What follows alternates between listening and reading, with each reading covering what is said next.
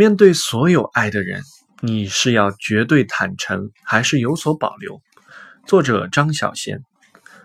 即使你有多爱一个人，是否有必要什么都告诉他？这个问题的答案常常分成对立的两方。有人说，两个人一起就要彼此坦诚，不坦诚就是说谎。可也有人说，不说只是不说，并不等于撒谎。两个人没必要什么都说，何况所谓绝对的坦诚，又是否没有丝毫修饰？那终究是从自己口里说出来的故事。坦诚也是为了得到对方的原谅。人生是否有必要全然坦荡荡？有时候，可否让我保留一个小小的秘密？无论是出于羞涩，无论是出于尊严。出于恐惧，恐惧你不再爱我，或是任何理由。